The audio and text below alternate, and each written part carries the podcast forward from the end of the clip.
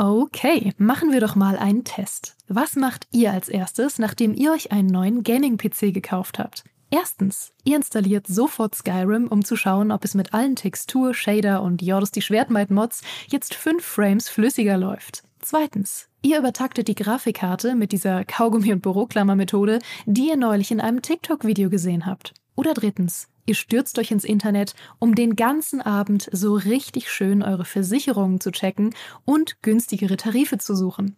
Die richtige Lösung ist natürlich erst eins, dann zwei, dann Krankenhaus und dann drei für eine bessere Krankenversicherung. Aber so weit muss es gar nicht kommen. Es gibt schließlich Clark. Mit der Clark-App behaltet ihr den Überblick über all eure Versicherungen und könnt euch jederzeit günstigere Tarife empfehlen lassen aus tausenden Versicherungen, die Clark für euch vergleicht. Damit Clark Verträge für euch kündigen und abschließen kann, erteilt ihr der App ein sogenanntes Maklermandat.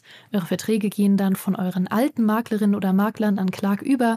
Das ist in der Versicherungsbranche so üblich. Diese Vollmacht könnt ihr danach aber auch jederzeit kostenfrei widerrufen. Ihr behaltet also die volle Kontrolle. Wenn ihr jetzt eure Versicherung hochleveln wollt, dann holt euch die kostenlose Clark-App, fügt zwei eurer bereits bestehenden Versicherungen hinzu und bekommt mit dem Code Gaming24 sogar noch einen 30 Euro Shopping-Gutschein für eure Lieblingsshops wie Amazon, Mediamarkt und Co. obendrauf. Ach ja, und lasst das bitte mit dem Kaugummi und der Büroklammer. Wer soll denn sonst in Zukunft den Podcast hören?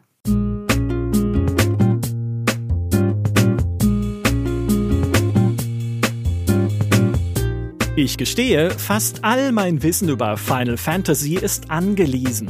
Zum Beispiel der Umstand, dass es Final Fantasy heißt, weil der Serienschöpfer Hironobu Sakaguchi zuvor mehrere erfolglose Spiele produziert hatte und plante, wieder zurück an die Uni zu gehen, falls dieses Final Fantasy auch nichts werden sollte. Sein letzter Versuch sozusagen. Und zum Glück hat er geklappt. Heute, über 35 Jahre später, ist Final Fantasy eine der größten Rollenspielserien wenn nicht sogar die größte überhaupt. Und die bekommt bald Zuwachs mit Final Fantasy 16, das am 22. Juni 2023 erscheint, erstmal zeitexklusiv für die PlayStation 5. Geleitet wird die Arbeit daran von Naoki Yoshida, der zuvor für Final Fantasy 14 Online zuständig war. Und da fragt sich natürlich schon, erstens, was kann Final Fantasy 16 vom Erfolg des Online-Rollenspiels lernen? Zweitens, äh, wie gut wird Final Fantasy 16 überhaupt? Und drittens, sieht das Essen wieder so genial aus wie in Final Fantasy 15? All das und mehr bespreche ich jetzt mit meinen beiden Kolleginnen, die Final Fantasy 16 bereits selbst spielen konnten. Auf dem Chocobo rübergeritten, direkt aus der GamePro-Redaktion, ist Linda. Herzlich willkommen. Hi. Ebenfalls mit dabei ist die Community Managerin von Mein MMO, die seit dem Launch im Jahr 2010 978 Tage, 3 Stunden und 22 Minuten in Final Fantasy 14 verbracht hat. Respekt und hallo Iri. Hi. Ich muss zugeben, das ist nicht alles 100% aktive ne, Spielzeit, aber das meiste schon wahrscheinlich. Also auf jeden Fall eine Hausnummer. Selbst, selbst wenn wir da 100 Tage wegnehmen, jetzt mal als, als AFK-Zeit oder so, Wahnsinn, ey. Ähm, einen höchsten Respekt. Und da reden wir natürlich jetzt auch gleich äh, viel drüber, woher das kommt. Denn es folgt jetzt gewissermaßen ein zweigeteilter Talk. Erstmal über die generelle Faszination Final Fantasy, weil das auch äh, eine Rollenspielserie ist, die ich persönlich nicht sonderlich gut kenne. Also ich habe zwar auch das ein oder andere Final Fantasy gespielt, aber kein so ein größeren Überblick über diese doch riesige und inzwischen auch sehr alte Serie. Und dann im zweiten Teil des Podcasts geht's ganz konkret rein über eure Eindrücke aus Final Fantasy 16, als ihr es angespielt habt. Und äh, anfangen würde ich gern mit Linda. Erinnerst du dich noch daran, welches dein allererstes Final Fantasy war? Oh ja, natürlich. Ähm, mein erstes Final Fantasy war der neunte Teil tatsächlich. Äh, oh. der kam 2001 raus, wenn ich mich recht entsinne. Ja, und um den Zeitraum muss es auch gewesen sein, wo ich dann das erste Mal damit in Berührung kam. Äh, mein Cousin ist quasi schuld, dass ich der Final Fantasy Sucht äh, verfallen bin, weil der hat mir das damals ähm, gezeigt auf seiner Playstation und ich war so weggeflasht von dieser magischen Welt, von den Luftschiffen, von dieser Diebesbande, äh, die am Anfang ja die Prinzessin ähm, ja entführen muss und irgendwie war ich da total irgendwie total äh, gefangen von der Musik natürlich auch und habe mich da so begeistern lassen, dass ich dann meine Eltern so lange angebettet habe, äh, bis sie mir dann auch eine PS1 gekauft haben mit Final Fantasy 9. Äh, genau, das war dann so meine Anfänge und ja, ich, ähm, also bis heute noch mein liebster Teil, muss ich auch sagen, weil einfach da diese mhm. Liebe begonnen hat. Ja, kann ich gut verstehen, insbesondere was die, äh, was die Musik angeht natürlich, ist ja ikonisch äh, für Final Fantasy. Iri, wie war es bei dir? Wie hast du äh, angefangen mit der Serie? Äh, das ist bei mir tatsächlich eine ganz witzige Geschichte, weil ich habe nicht mit dem Spiel angefangen, sondern mit dem Art, äh, nicht Artbook, sondern mit dem Lösungsbuch davon. Ähm, oh, okay. Eine Bekannte von mir hat das mal in der Schule angeschleppt und äh, wir haben uns da so die Bilder angeguckt. Ich war damals schon ziemlich äh, tief im Anime-Bereich drin und ich dachte mir so, boah, das sieht eigentlich echt cool aus. Ähm, mhm ich habe es dann auf, ich hatte zu dem Zeitpunkt schon eine PlayStation 1 und ich habe das dann angefangen zu spielen. Und das war für mich quasi so ein Einstieg in Story Games. Weil ich habe bis dahin eigentlich nur so eher äh, Jump'n'Runs gespielt äh, oder Sachen, die halt relativ wenig Story oder gar keine tiefere Story hatten. Und acht hat mich halt so dermaßen weggehauen mit den, mit den ganzen verschiedenen Charakteren, mit diesen, mit den Garden, mit dem Konflikten zwischen den Charakteren, zwischen den einzelnen Nationen und so weiter. Das ist ja eine relativ äh, große Sache, die über vier CDs hinweg äh, lief. Mhm. Und äh, das war quasi so mein erster Einstieg in Story Games. Ähm, ich muss sagen, das ist nicht mehr mein Lieblingsteil. Ähm, das sind äh, schon, das wurde von relativ vielen anderen äh, ersetzt. Aber ich behalte es immer noch äh, so in sehr schöner Erinnerung, weil, ähm, wie gesagt, der erste Teil, auch wenn ich seine äh, Fehler und nie so ganz äh, ne, tolle äh, Systeme da drin immer noch sehr schätze. Mhm. Ja, the, the first cut is the deepest, ne, sagt mhm. man ja.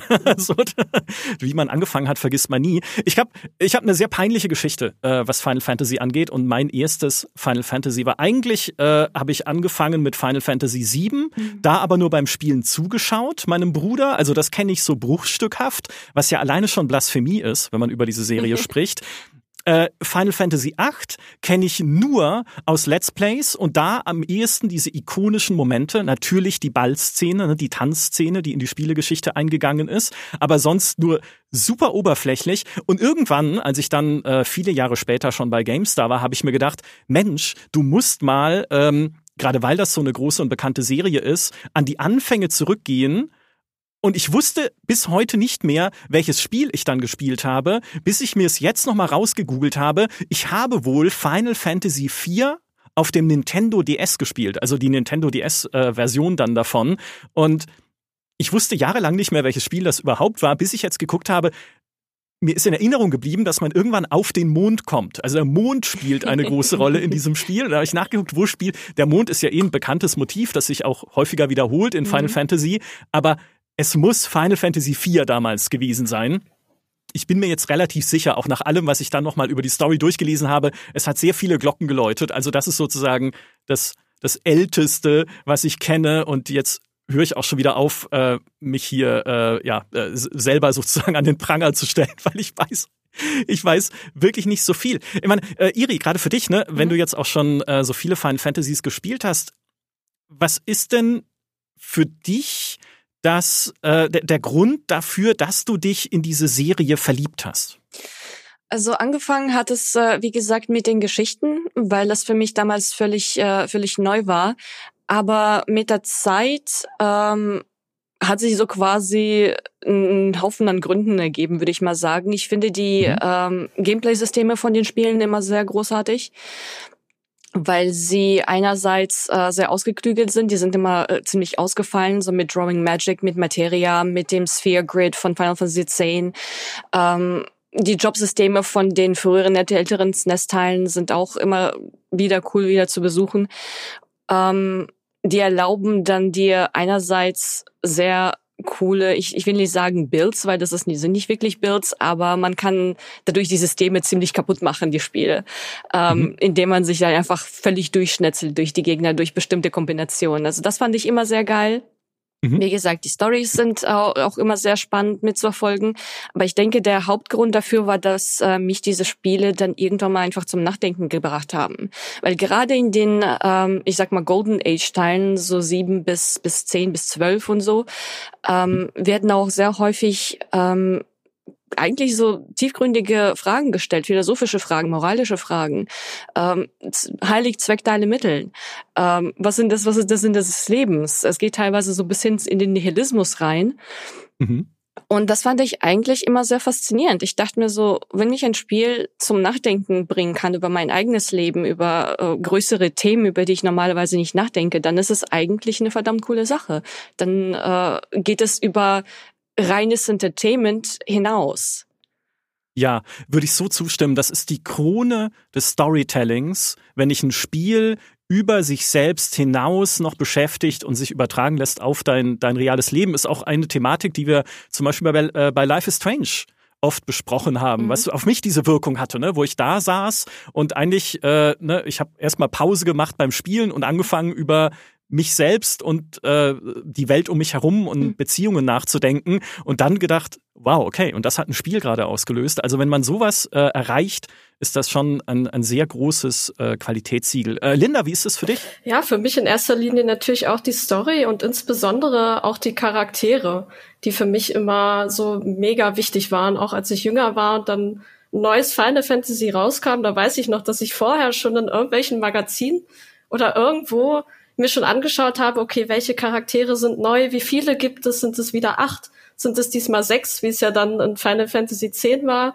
Was sind das für Charaktere, was macht die aus? Und habe mich dann vorher schon total schlau gelesen und habe dann im Vorfeld schon meine Lieblingscharaktere rausgesucht. Das hat immer mega Spaß gemacht. und ich weiß noch, also so wenn ich so zurückblicke, dann waren eigentlich die Schwarzmagier immer die coolsten Charaktere. Also ich sage mhm. nur Vivi aus Final Fantasy IX. Ja der kleine äh, Schwarzmagier mit seiner lustigen Zipfelmütze oder, oder Lulu aus Teil 10, ähm, die auch total cool war. Die hatte so ein abgefahrenes Gürtelkleid an, falls ihr euch noch erinnert. Und das ja. sind einfach so kultige Charaktere im Nachhinein. Ähm, genau, das ist so ein super wichtiger Punkt für mich. Und das Zweite, ich habe es eben schon erwähnt, die Musik natürlich. Also ich bin ein riesiger Fan äh, des mhm. Komponisten Nobuo Uematsu, der halt viele Soundtracks komponiert hat. Und ähm, äh, kleiner Geheimtipp übrigens, es gibt ähm, so Metal- und Rock-Remixes äh, von alten äh, Final Fantasy-Liedern, die einfach mal okay. googeln und anhören. Das ist der absolute Oberhammer. also ich habe das vor ein paar Jahren mal mit einem Kumpel immer ganz laut im Auto laufen lassen und dann sind wir durch, durch die Straßen gefahren mit dieser komplett nerdigen äh, Heavy Metal äh, Final Fantasy Remixes. Ähm, super das Geile ist ja, dass Uematsu äh, selbst eine Rockband hatte, die hieß, äh, die erste hieß äh, Black Mages, wo er von seinen eigenen Songs äh, die äh, Rock-Remixes gemacht hat. Und die zweite war, glaube ich, Earthbound Papas oder sowas. Ähm, aber das macht er mittlerweile leider nicht mehr, weil er gesundheitlich nicht mehr so ganz fit ist. Äh, trotzdem, sucht nach Black Mages, super geile Musik. das ist fantastisch. Das ist ja fantastisch. Auch das auf so einem Roadtrip ja. zu hören, dann sind wir fast schon in Final Fantasy 15, mhm. so vom Setting her. Ne? Wenn du dann noch durch eine Wüste fährst und das dabei hörst, Wahnsinn, sehr geiler Tipp. Ähm, was für mich, wenn man so ein bisschen äh, jetzt mal, ich, wenn ich mal die Außenperspektive einnehme, die ich ja habe auf diese Serie, was für mich Final Fantasy ist, ist immer wieder ein äh, Conversation Starter, also ein Spiel, über das man redet, alleine schon aufgrund von bestimmten ikonischen Momenten und Motiven in den Stories. Ne, ich äh, erinnere mich an diverse mhm. Podcasts, äh, die wir aufgenommen haben, zum, äh, vor kurzem zum Beispiel zum Thema Romanzen und Beziehungen in Spielen. Und wo wir sofort automatisch auch in der Vorbesprechung schon zu Final Fantasy gekommen sind. Einerseits, ne, erinnert ihr euch nicht an die Ballszene damals, ne, wo irgendwie, ähm, was ja äh, groß Aufmerksamkeit erregt hat, allein schon über das Spiel hinaus, selbst bei Leuten wie mir, die es selbst gar nicht gespielt haben. Erinnert ihr euch an die, an die, äh, ich glaube, das darf man spoilern. Also vielleicht sollte ich das nochmal jetzt an der Stelle generell sagen. Wir reden jetzt, wenn wir über die alten Spiele reden, schon auch über Story-Details. Aber äh, ich glaube, inzwischen sind wir auch so weit, äh, dass man sie spoilern darf. Und was da halt äh, immer hervorgehoben wird, wenn wir beispielsweise über Romanzen sprechen, sind aus Final Fantasy VII beziehungsweise Crisis Core äh, Zack und Aerith. Ne, die eine der tragischsten und äh, am Ende traurigsten ja, Liebesgeschichten überhaupt äh, Aeriths äh, Tod in Final Fantasy VII eine der meistgeschauten und meistdiskutierten Final Fantasy Szenen wahrscheinlich überhaupt. Äh, Zack in Crisis Core, ich sag mal so viel, es nimmt auch kein so gutes Ende mit ihm. Und alleine das, ja, alleine sich schon das anzuschauen, zeigt halt etwas in Final Fantasy, was man ich, ich sage es mal einfach pauschal, es stimmt so nicht, aber ich bin jetzt einfach mal pauschal, was man bei amerikanischem Storytelling oft vermisst. Und das ist Konsequenz ne, wirklich Szenen zu haben, und es gibt viele Beispiele dafür, wo du sagst, es gibt kein Zurück. Ne? Das ist hier nicht Avengers Infinity War, wo wir wissen, ja, vielleicht sterben ein paar, aber am Ende wird die Welt zurückgedreht. Ich hoffe, ich spoiler das jetzt auch nicht. aber am Ende wird einfach die Welt zurückgesetzt und es ist wieder einigermaßen okay, ja, ähm, wie es dann weitergeht. Also es ist lang nicht so, dass die Katastrophe oder die traurigen Dinge, die hier stattgefunden haben, alle für immer Bestand haben, sondern die Helden finden einen Weg im Wesentlichen. Ne? in Final Fantasy und auch in vielen anderen äh, JRPGs, äh, was ich hier gar nicht, ne, wir haben ja vor kurzem gab es ein Interview mit Naoki äh, Yoshida, der gesagt hat, äh, das wird oft als, als abwertender Begriff benutzt und dass man irgendwie sagen kann, ja, diese japanischen Rollenspiele, das ist ja was ganz anderes und so, dass man das so wegschieben kann. Und er würde lieber nur als Rollenspiel natürlich bezeichnet werden, das Genre, aber wenn es um die Stärken tatsächlich von JRPGs geht, würde ich sagen, diese Konsequenz im Storytelling ist eine ganz große. Also wirklich dieses, dass du immer wieder Punkte hast, wo du weißt, es gibt jetzt kein Zurück. Das ist gerade passiert und dann legst du dein Nintendo DS erstmal eine Runde weg, wenn in Final Fantasy IV die beiden Zwillinge sich in Statuen verwandeln, um so Wände aufzuhalten, die dich zerquetschen wollen. Du hast immer diese beiden Zwillinge da dabei gehabt und dann versteinern die, um dein Leben zu retten. Und du denkst dann so, ja, na, ja klar, natürlich, die versteinern jetzt und die kann ich aber dann retten. Nee, kannst du nicht. Ja, die bleiben halt Statuen. Und wie, ja, wie tragisch ist das in dem Moment, aber wie konsequent ist es auch in dem Moment? Äh, ich weiß nicht, wie es euch geht, Iri. Sie, siehst du das genauso? Uh, es ist vielleicht ein etwas unglückliches Beispiel dafür, aber die Zwillinge kann man definitiv, äh, ein, soweit ich mich erinnern kann, kann man die Zwillinge entsteinern. Echt? Spezifisch Nein, was habe ich getan? Was habe ich getan? Für mich ist das bis heute, also ich wusste ja nicht mal mehr, welches Final Fantasy 4, also dass es Final Fantasy 4 war. Äh, aber das wusste ich nicht. Nein, für mich war das immer so ein super trauriger Moment. Okay, jetzt bin ich beruhigt. Aber sprich weiter. Ähm, ja, also ich denke, die größten Momente in Final Fantasy Spielen waren für mich äh, in erster Linie solche, die mich oder wie du schon gesagt hast, auch ähm, quasi zum zum Fühlen gebracht haben, wo mhm. man so sich dachte, wow, das ist einfach der Wahnsinn. Ähm, ich denke, einer der größten war für mich auf jeden Fall, als Kefka die Welt zerstört. Weil da ist ja. es einfach, es ist vorbei, es ist fertig. In Final Fantasy VI. Der, er schiebt die Statuen der drei Götter auseinander, er zerstört die Balance der Welt.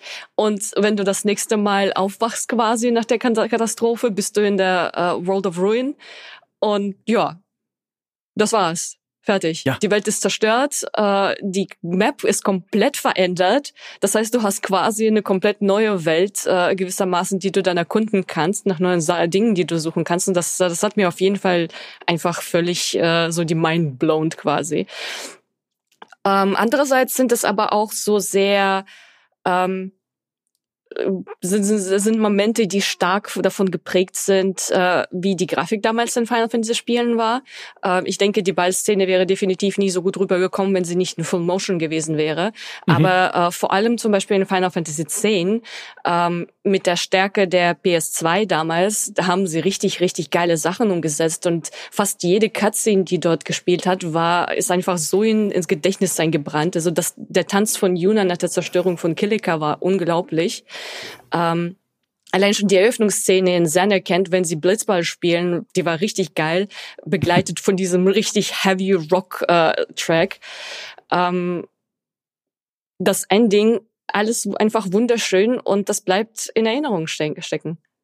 Ja, ja, und vor allem, äh, was du gerade gesagt hast, äh, würde ich auch unterstreichen. Es nimmt sich ja auch Zeit für die Charaktere. Ne, weil Charaktere funktionieren ja nicht, wenn man, äh, was Linda auch schon gesagt hat, ne, man, nimmt, man, man sagt ja nicht einfach, okay, wir haben jetzt hier einen Charakter, äh, der ist wichtig, er hat sieben Dialogzeilen im Spiel und cooles Design.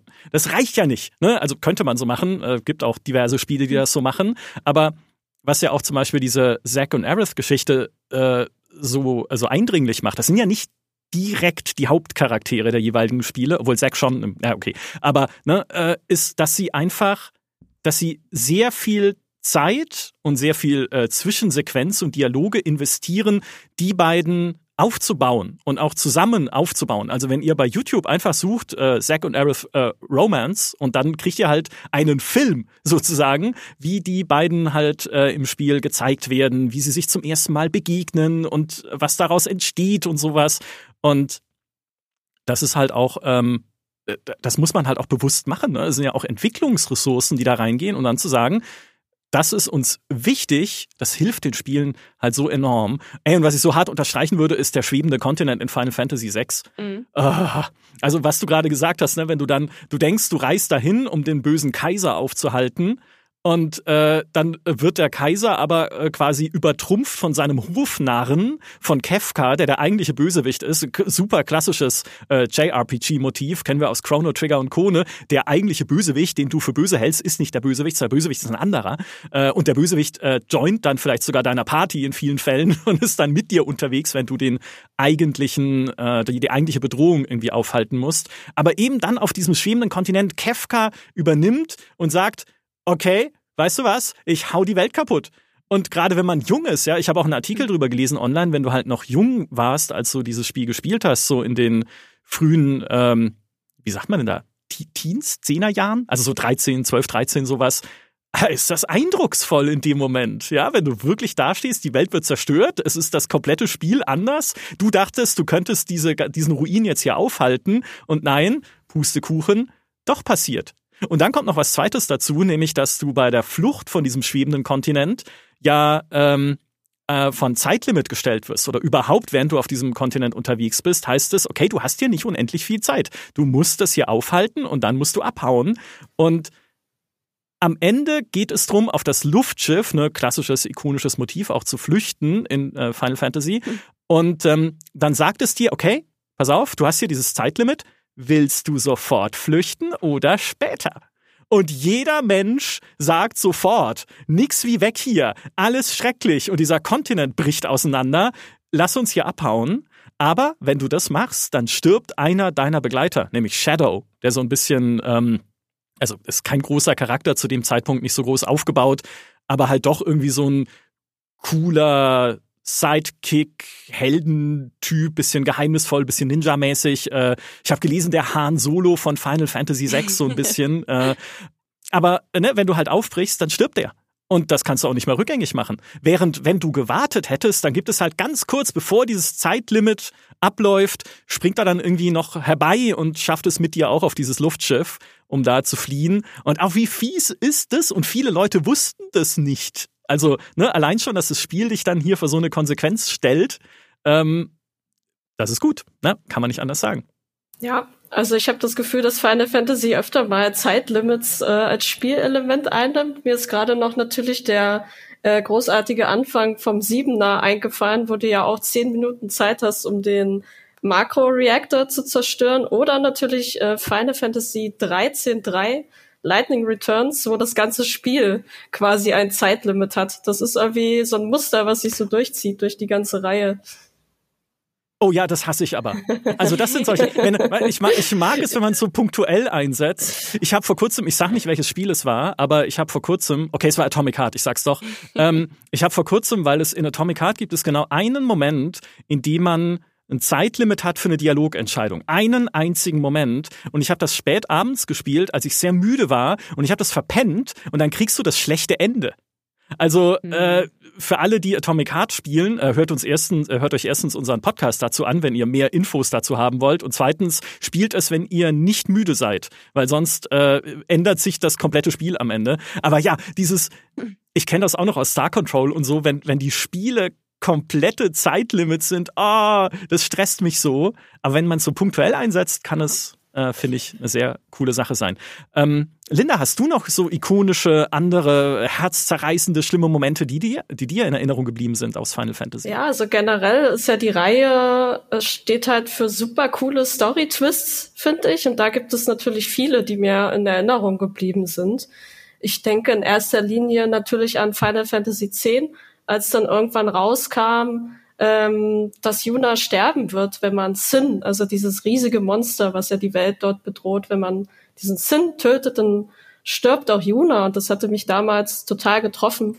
Das war so ein, ein krasser Twist. Und es gibt natürlich etliche davon. Ich erinnere mich auch noch an Final Fantasy IX, äh, was dann irgendwann äh, gegen Ende der Story total abgespaced wurde, ähm, als dann irgendwann rauskam, dass äh, sie dann an, äh, ich glaube, erst ein Klon gewesen von einem anderen Planeten und das wurde total ähm, irgendwie total bunt und vielfältig nochmal die Story und das kann Final Fantasy super gut, finde ich.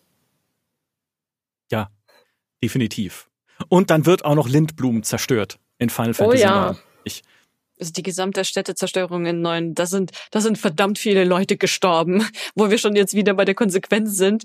Äh, da geht die Königin Brain ja völlig, äh, völlig durch. Und äh, ich habe dann auch gegen Ende gedacht, so, das sind verdammt viele Leute, die da gestorben sind. Das sind drei Königreiche, die zerstört wurden. Uh, holy shit. Ja, ja, äh, High Stakes, ne, sagt man im Englischen. Also da geht's um was. Und während äh, der Lindblum-Sequenz ist noch eine meiner liebsten Szenen tatsächlich drin aus dem Spiel, nämlich ähm, Steiner, einer der Charaktere. Das ist ein, ähm, ja, ich sag mal, sehr ernster äh, Ritter, der eben darauf äh, konditioniert ist, ähm, die Prinzessin Garnet zu beschützen. Und der bandelt dann mit einer anderen Offizierin quasi an. Ähm, Ach nee, das war gar nicht während Lindblum, das war gegen Alexandria. Genau, jetzt verwechsel ja. ich das. Aber das ist ja auch ein äh, großer Moment gewesen. Alexandria wurde auch zerstört. Es wird alles mhm. zerstört in Final Fantasy 9. Genau, und während dieser Zerstörung von Alexandria bandet eben dieser Steiner ähm, mit Bellatrix, hieß sie, glaube ich, äh, an. Und ähm, das war einfach ein super süßer Moment, weil ich das gar nicht erwartet hatte von diesem ja sehr ernsten äh, Charakter, der gar nicht lachen kann und der auch äh, passend zu seinem Namen ein total versteinertes Gesicht hat, der jetzt ja eben äh, ja auch seine, seine kleine Romance bekommt. Das fand ich damals sehr süß. Ja, sehr schön. Und was wir auch nicht vergessen wollen, ne, es sind so schöne Szenen, bei all der Zerstörung, so schöne Szenen wie die Opernszene in Final Fantasy VI, wo sie ja damals sogar äh, auf dem SNES, e das ja einen sehr simplen Soundchip quasi hatte und keinen Gesang abspielen konnte, wo sie trotzdem irgendwie die, diesen Soundchip da noch so geschafft haben zu tunen, dass es wie Gesang klingt, was da aus deinem äh, Super Nintendo äh, rauskrächzt, inklusive, dass du ja dann selbst in dieser Opernaufführung mitspielen kannst und selber dann die, die, die, äh, die Liedtextzeilen Zeilen äh, auswählen kannst. Ey, so gut einfach. Das behält man so in Erinnerung. Und Achtung, Iri, mhm. jetzt kommt die ketzerische Frage. Final Fantasy XIV mhm. ist ja ein MMO, mhm. ein Online-Rollenspiel.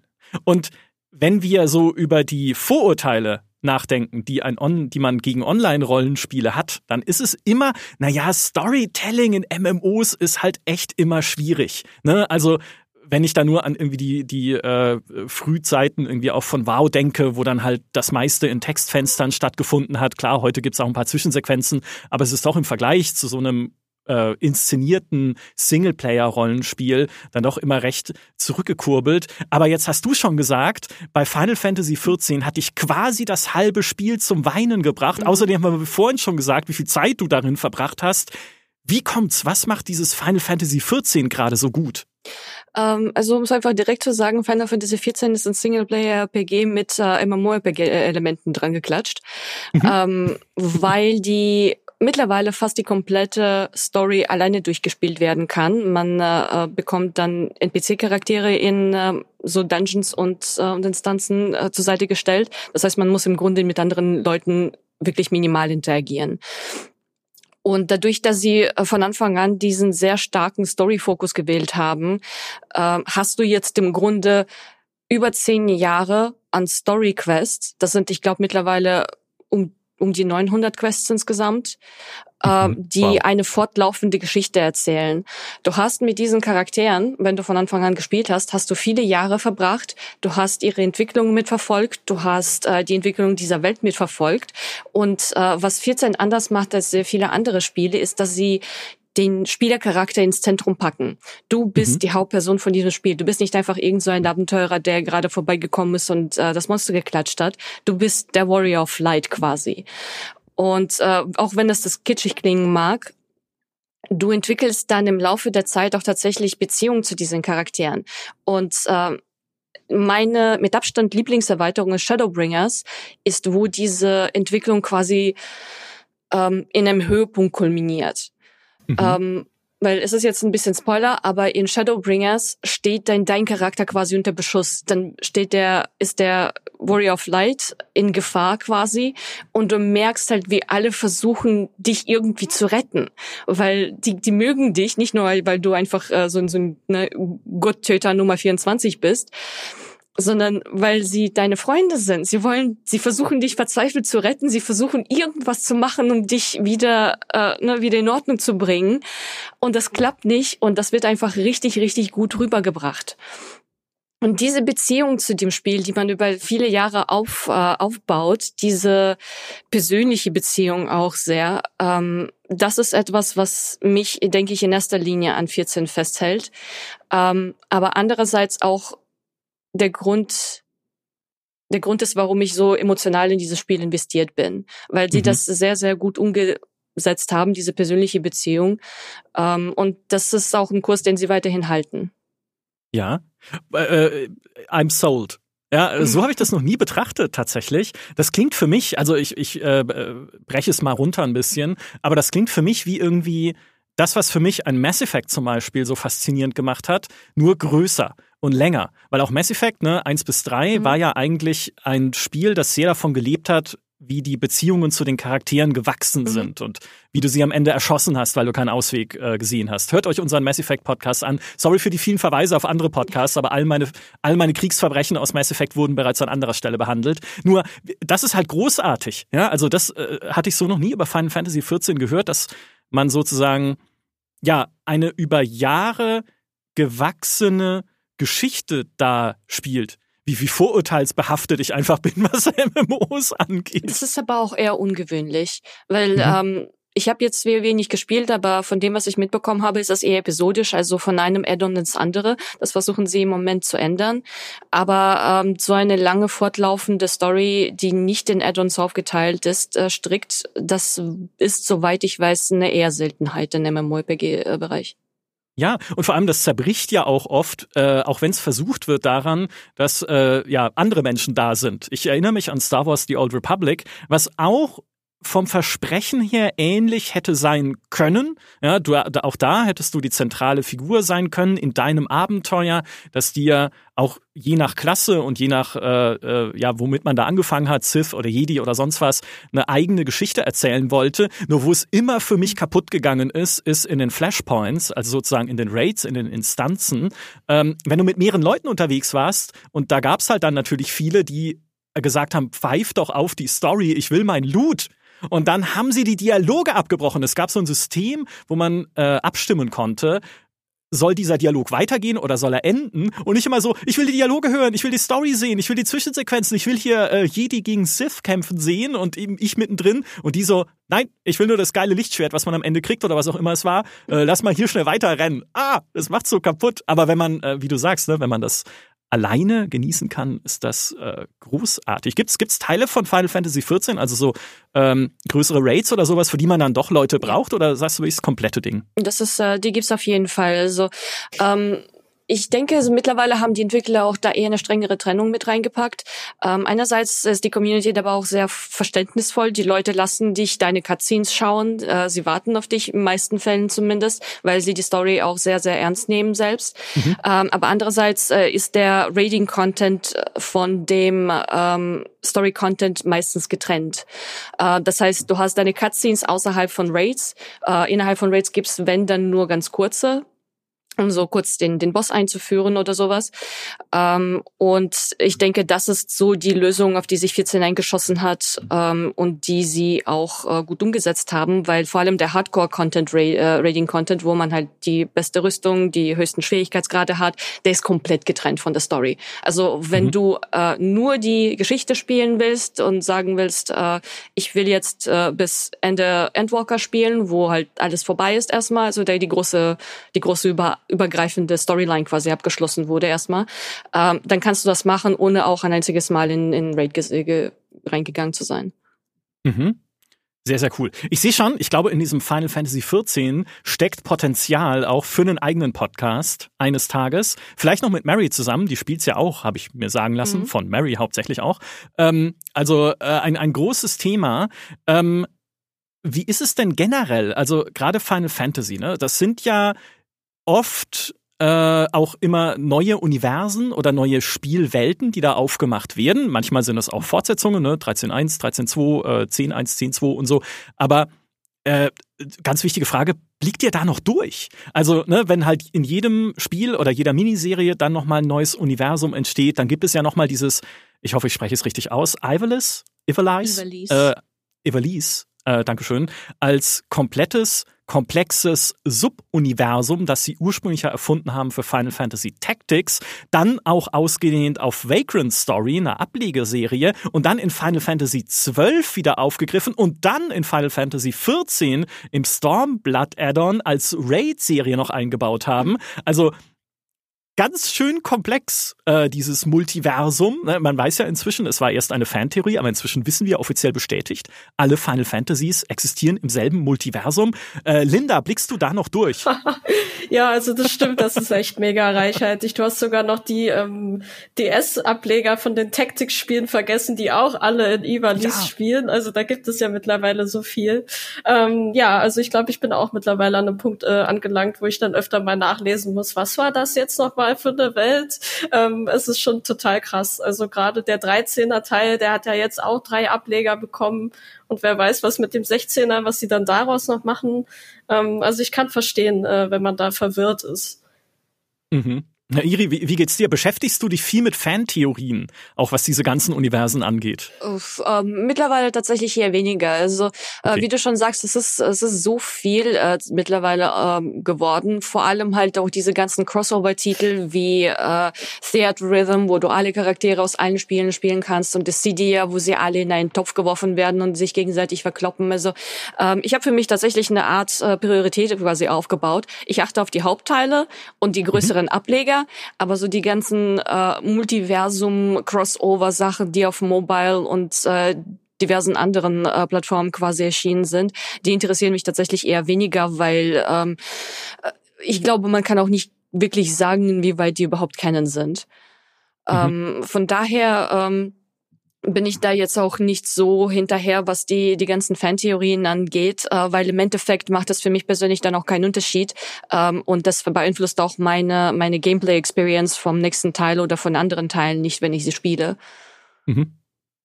Äh, trotzdem musst du jetzt kurz erzählen, mhm. weil das fand ich sehr, sehr schön in unserem Vorgespräch von der Rinoa Artemisia Theorie, äh, die sich bezieht, glaube ich, ich kenne diese Charaktere nicht, aber die sich mhm. bezieht auf Final Fantasy 15 Nein. und an der acht. Freundschaften oder äh, acht, echt? Okay, mhm. also stimmt natürlich Rinoa, ich dödel Rinoa und Squall. Oh mein Gott, okay, ich sage jetzt gar nichts mehr. Aber du hast gesagt, genau daran sind Freundschaften zerbrochen. Wo, was, was ist das? Wo geht's da? Ah, das ist, das war, das ist so ein bisschen eine Story aus meiner Forenzeit, so damals Anfang 2000, also 2003, 2004.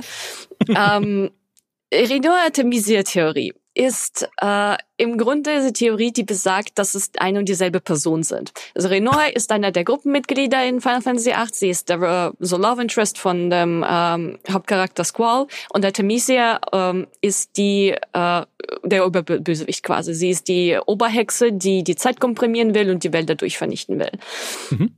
Und die Fantheorie hat damals besagt, dass nach dem Ende der ersten CD quasi so ein äh, Zeitsplit oder so eine Zeitverschiebung entsteht, dass Squall äh, stirbt oder sowas. Und äh, dass Renor dann, die irgendwann mal so quasi äh, Hexenkräfte bekommt, dass sie dann am Ende der dritten CD, glaube ich, äh, zu ähm, da, da sind sie auf dem Weg in den, ins Weltall mhm. weil äh, dort eine andere Hexe äh, eingesperrt ist, die sie diese treffen wollen. Und äh, Renor wird da quasi gespaced. Sie ist dann in einem äh, Raumanzug und äh, fliegt in, in Weltall weg. Und äh, die Aufgabe dann ist, dass man als Squall dann auch rausgeht ins Weltall und versucht sie wiederzubekommen und versucht sie zu fangen. Und äh, wenn das einem nicht gelingt, dann war die eben die, ähm, die Fantheorie, dass äh, Renoir dann, dadurch, dass sie Hexenkräfte hatte, sie unsterblich und sie treibt auf alle Ewigkeiten im Weltraum rum, wird wahnsinnig, wird zu Artemisia und kehrt dann quasi zurück, um die Welt zu vernichten, weil sie dann eben wahnsinnig ist. Oh. Und dieser dieses Thema war ein so riesiger Streitpunkt damals in den Foren. Leute sind sich gegenseitig wirklich seitenlang an die Google gegangen in den äh, in den Kommentaren.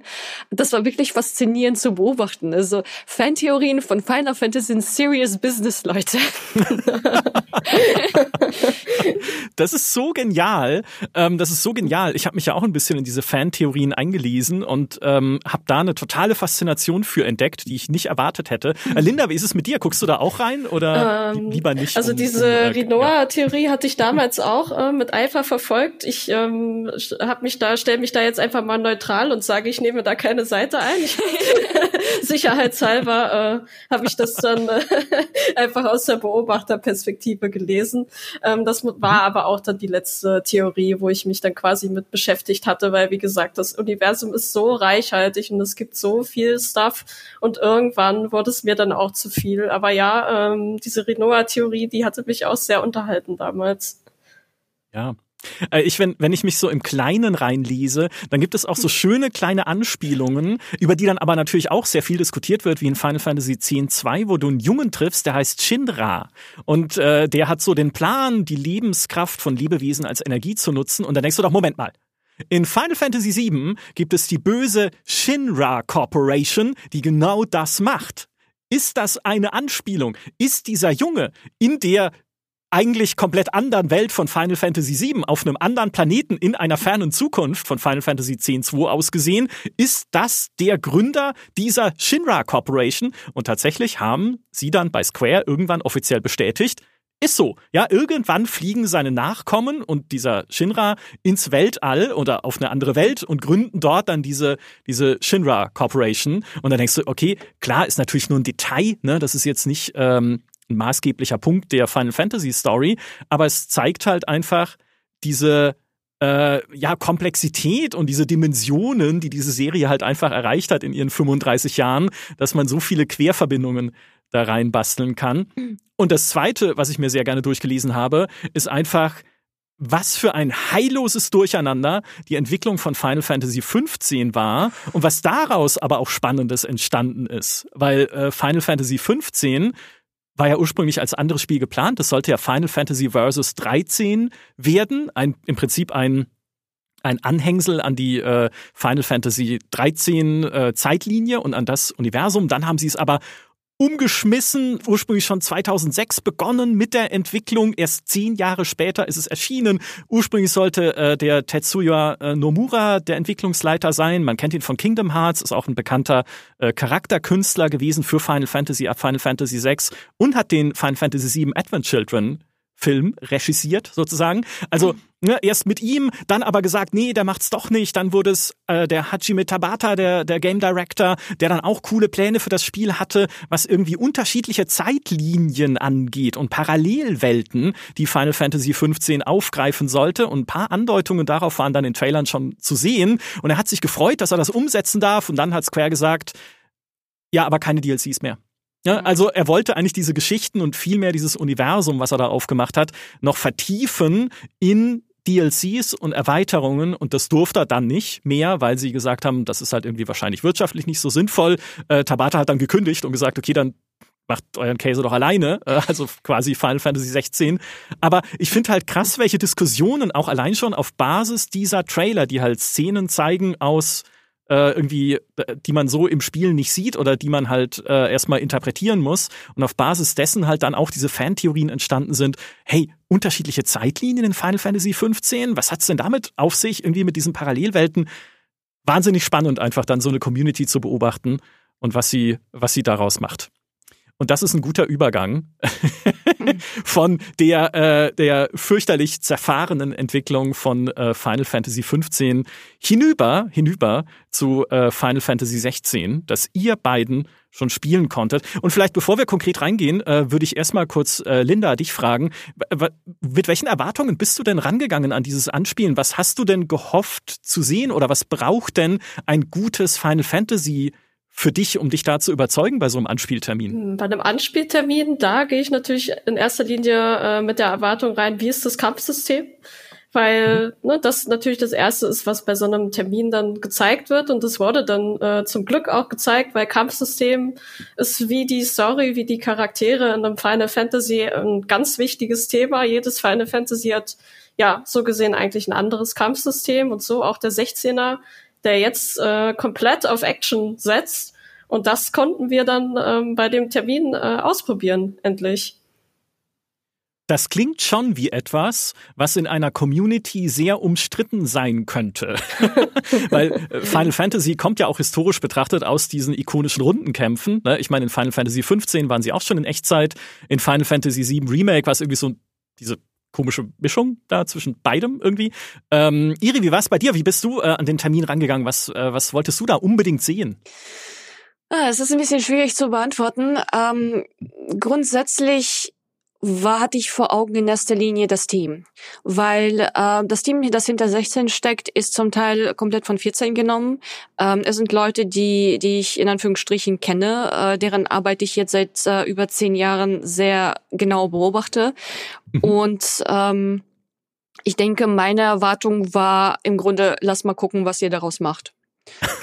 Also äh, überrascht mich, beeindruckt mich, weil ihr habt das jetzt schon in, in der Vergangenheit mehrmals geschafft und ich will jetzt sehen, dass ihr diese Standards, die ihr in 14 aufgesetzt habt, die ihr äh, lange Zeit wirklich gehalten und auch verbessert habt, wie ihr mhm. das jetzt in einem Singleplayer-Spiel umsetzt, vor allem in einem Main Final Fantasy nach äh, ne, sehr relativ viel Zeit seitdem, das ist ja schon ist ein paar Jahre schon seit dem äh, 15 vergangen.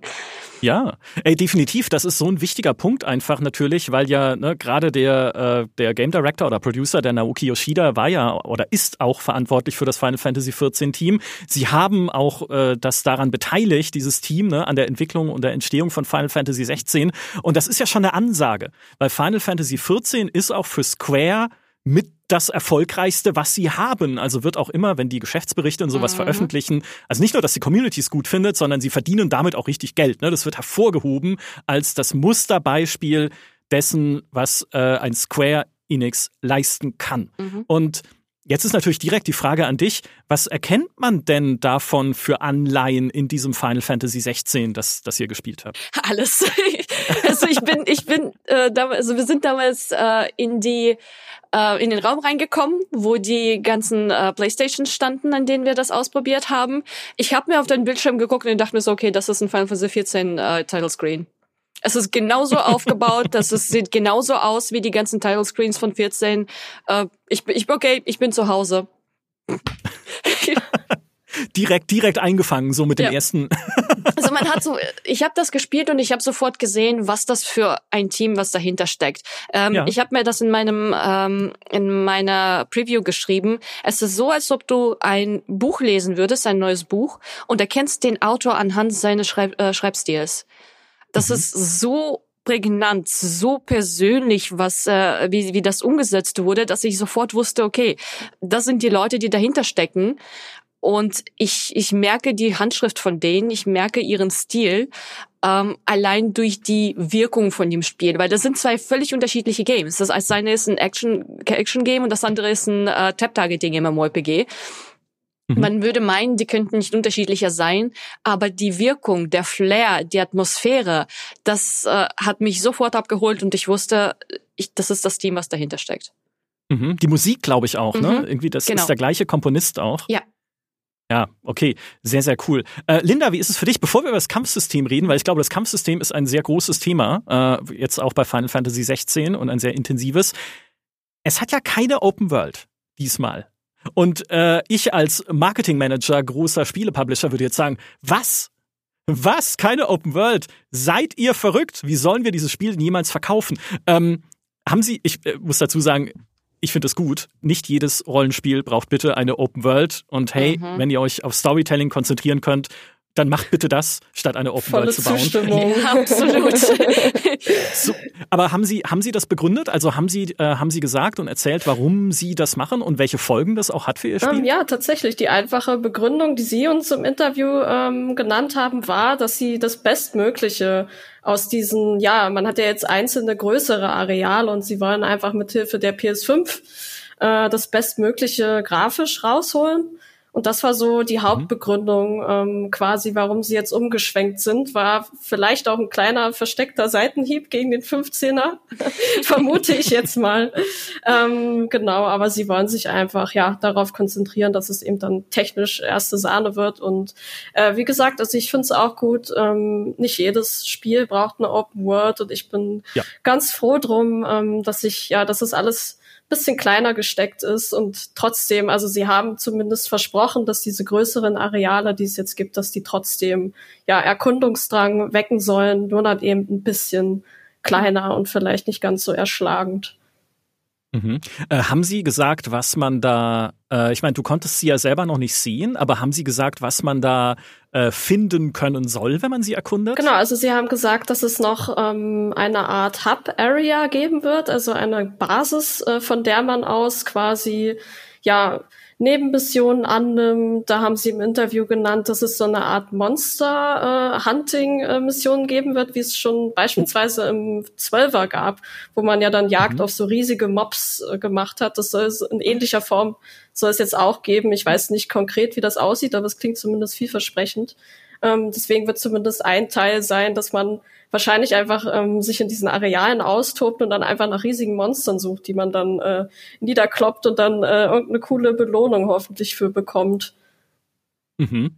Jetzt hast du gerade schon gesagt, es wirkt wie ein Seitenhieb äh, auf Final Fantasy XV, da wenn sie sagen, okay, hey, wir machen es lieber richtig als groß, äh, beziehungsweise lieber richtig als open worldig. Ähm, würdest du sagen, das ist ein Fortschritt im Vergleich zu Final Fantasy XV, dass sie halt wieder sagen, okay, wir brauchen das nicht? Und warum war das in Final Fantasy XV eventuell doof, was sie mit der Open World gemacht haben. Ich würde schon sagen, dass es ein Fortschritt ist, weil ich verspreche mir einfach davon, dass es ein bisschen konsequenter ist ähm, vom Spielablauf, weil Final Fantasy 15, es war ein totaler Flickenteppich. Nicht nur von der mhm. Story, sondern auch vom Aufbau des Spiels. Wenn ihr euch erinnert, man hat ja eigentlich nur in den ersten ja, zehn Stunden war das, glaube ich, diesen Open-World-Abschnitt gehabt, die aber auch sehr leer war, wie ich finde, im Nachhinein. Und danach ja. ist es ja plötzlich komplett linear geworden. Also das waren so zwei, ja, Extreme so gegenübergestellt und dann zusammengekleistert irgendwie, dass es Sinn ergibt. Also es war ein, äh, ja, einfach ein Flickenteppich, der nicht wirklich Sinn ergeben hat. Und ich erhoffe mir einfach vom 16er, dass es ähm, einfach mehr durchdacht ist. Ähm, mhm. Und dass es sich einfach von vorne bis hinten rund spielt.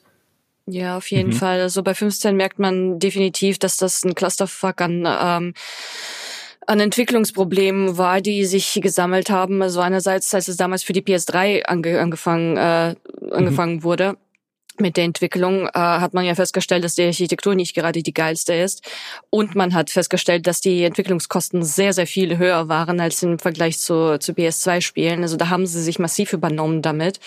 Mhm. Ähm, es ist dann ewig rumgereicht worden und äh, na, bei Ende bei, bei äh, Tabata gelandet. Ähm, bei 16 ist das natürlich der Vorteil, dass sie direkt von Anfang an Yoshida hatten, äh, der meiner Meinung nach ein verdammt guter Manager ist, auch in erster Linie. Ähm, mhm es ist ja der Grund, wie er dafür, dass er es geschafft hat, Final Fantasy XIV damals aus der Versenkung zu holen, als es beim ersten Release gefloppt ist, ähm, weil er einen wirklich sehr strengen Plan aufgestellt hat, weil er genau gesagt hat, äh, wer welche Zuständigkeiten hat und das auch geschafft hat, das alles zu koordinieren. Also man kann von ihm als Game Designer äh, und von seinen Entscheidungen viel äh, ne, verschiedene Meinungen sein, aber ich denke so rein vom vom Management her ist er absolut top und ich erwarte von 14 auch nichts äh, äh, von von 16 Verzeihung ich erwarte von 16 auch äh, nichts anderes als ein sehr gut poliertes und fertiges Spiel. Weil alles ja. andere wäre dann äh, unter seinen Standards und auch unter meinen. Ja, das hat er ja tatsächlich auch versprochen, explizit, weil sie ja sagen, ne, es gab äh, viele Verzögerungen und Probleme in der Entwicklung von Final Fantasy 16 durch die Pandemie. Also, mhm. wenn das nicht gewesen wäre, dann hätten wir es jetzt vielleicht schon in der Hand. Da haben sich viele Sachen verschoben, aber es sei schon voll spielbar seit Juni 2022, hat Naoki Yoshida im PlayStation-Blog gesagt. Und es wird seitdem, in Anführungszeichen, nur gepolished. Also, ne, wir haben das ganze Ding jetzt da und wir wollen das so rund machen wie möglich. Natürlich, ja, nach diesem, ich meine, Final Fantasy 15 würde ich trotzdem, was so die generelle Auffassung angeht, war jetzt nicht schlecht oder so.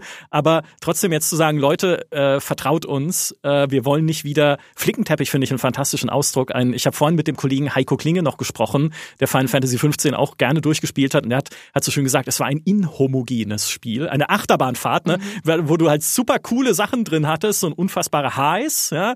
Ähm, aber auch so unfassbare Lows, ne, wie mhm. dann irgendwie dieser Militärbasisabschnitt, den sie im Director's Cut dann nochmal angepasst haben, weil der so linear und so viel, also so linear war und so viel von dem weggenommen hat, was eigentlich cool ist an dem Spiel, ähm, dass sie den nochmal überarbeitet haben. Und jetzt heißt es halt, okay, nee, Freunde, diesmal von Anfang an gescheit. Und vielleicht diesmal auch keine Botengänge für Imbissbudenbesitzer als Prinz. ich meine, ich bin Prinz und dann kommt irgendjemand und sagt, okay, hier für meine Sandwichbude musst du da drüben, äh, ja, weiß nicht. Was ich aber mir wieder wünschen würde, und das ist ja auch eigentlich, was Gameplay angeht, so ein klassisches Final Fantasy Motiv, ähm, sind diese, diese typischen, äh, ja, in einem MMO würde man sagen, Weltbosse, Ne? Also nochmal Bossgegner und besondere Herausforderungen, wenn die Story durchgespielt ist, vielleicht auch. In, in Final, Fantasy, äh, Final Fantasy 15 läuft ja diese riesige mhm. Schildkröte zum Beispiel rum, ähm, gegen die man irgendwie, wenn man sie nicht cheest und nicht keine Glitches ausnutzt, irgendwie eine Dreiviertelstunde ja. kämpfen muss. ja. also, ja, total. Hast du es gemacht? Hast, ja. hast du sie echt? Oh, das ist, äh, ja, das ist Commitment, würde ich sagen. Das ist tatsächlich nicht so schlimm wie, ähm, wie ja Smart aus Final Fantasy 12, weil das, das waren 50 Millionen HP. Ich glaube, das schnellste, was man ohne Glitches und so weiter damals äh, vor der Zodiac-Version hingekriegt hat, waren irgendwie 50 Minuten. ja, dann nehmen wir doch mal Urlaub. Ich meine, es könnte ja jetzt wieder drin sein, wenn ich es richtig verstehe, mit diesen Monsterjagdaufträgen. Es gehört ja auch eigentlich dazu. Ja, ich hoffe es. Final, Final Fantasy. Fantasy braucht Bosse, äh, die irgendwie zwei Stunden dauern und an denen man sich die Zähne ausbeißt. Ohne diese Dinger ist ein Final Fantasy kein Final Fantasy. Ich möchte das, auch wenn ich es nicht versuchen werde. Aber ich möchte, dass es drin ist. Einfach aus Prinzip. Ich, ich denke, wir haben da eigentlich ganz gute Karten, weil wenn Yoshida etwas ist, dann ist er traditionell. Er mhm. ist sehr darauf bedacht, äh, traditionelle Elemente von Final Fantasy wieder zurückbringen, wie zum Beispiel das klassische Fantasy-Setting, was jetzt in 16 vorkommt, die äh, Ancient-Rasse, die äh, von den Leuten, die äh, super eine super Zivilisation hatten und dann irgendwann mal unter, untergegangen ist. Das sind alles sehr, sehr klassische Final Fantasy-Elemente. Und äh, ich kann mir da noch, um sein, nicht vorstellen, dass da dass, äh, sein Spiel keinen Superboss haben wird. Mhm. Äh, kurze Frage zum Setting, weil das tatsächlich in der Seriengeschichte ja ein, ein, ein Split war gewissermaßen, weil die Final Fantasies zu Super Nintendo-Zeiten hatten ja eher solche klassisch mittelalterlicheren Fantasy-Settings, dann ja durchaus halt auch mit Abweichungen wie Reisen zum Mond oder sowas, mhm. ne? Also schon natürlich mit solchen Elementen drin, aber die Welten an sich waren eher mittelalterlich angehaucht, während dann ein Final Fantasy VII ja in dieser na, vielleicht überspitzt ausgedrückt, Cyberpunk-Welt schon spielt. Wie ist es denn diesmal? Ist es wieder eher zurück zu dieser Mittelalterlichkeit oder ist es wieder so ein Mittelding oder ist es auch wieder so ein, diese, wie bei Final Fantasy XV, dieses komische Roadtrip Setting in so einer modern wirkenden Welt? Wie muss man sich das vorstellen? Ja, diesmal High Fantasy ähm, bin ich großer Fan von. Ähm, ich hatte, mhm. ja, spätestens nach dem 13er hatte ich dann auch die Schnauze voll von so futuristischen Settings. Äh, und dieses immer bunte und ja, Final Fantasy 16 ist jetzt quasi das komplette Gegenteil. Es ist alles düster. Wir hatten äh, in der Demo einen Abschnitt in der Festung, wo es so dunkel war, dass ich äh, teilweise auf meinem großen Bildschirm nichts erkennen konnte. Zum Glück wird das dann okay. im finalen Spiel wird es dann natürlich äh, hellere Umgebungen ge geben, aber das stand ja einfach auch so ein bisschen stellvertretend für dieses äh, düstere und sehr blutige äh. Fantasy-Setting, was man diesmal hat. Du hast Ritterrüstungen, Schwerter, äh, Langschwerter, genau wie gesagt, ähm, Festungen, das ist alles quasi drin, was das Fantasy-Herz begehrt. Mhm.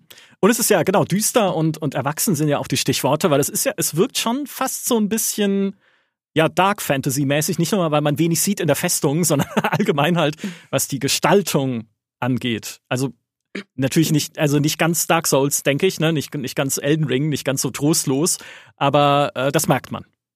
Ja, also wir, wir hatten tatsächlich im Interview danach gefragt und äh, die Devs haben gemeint, dass es nicht mit Absicht so gemacht worden. Also sie sind nicht mit dem Mindset dran gegangen, okay, wir machen jetzt ein super düsteres und blutiges und ne, furchtbar erwachsenes Final Fantasy, ähm, sondern das hat sich eher so aus dem ähm, aus dem Szenario ergeben, weil es geht dort um Konflikte, es geht um Kriege äh, und da lässt sich sowas einfach nicht vermeiden. Dass wenn du Kriege hast und keinen Tod zeigst, dann äh, zeigst du überhaupt dann noch die Realität.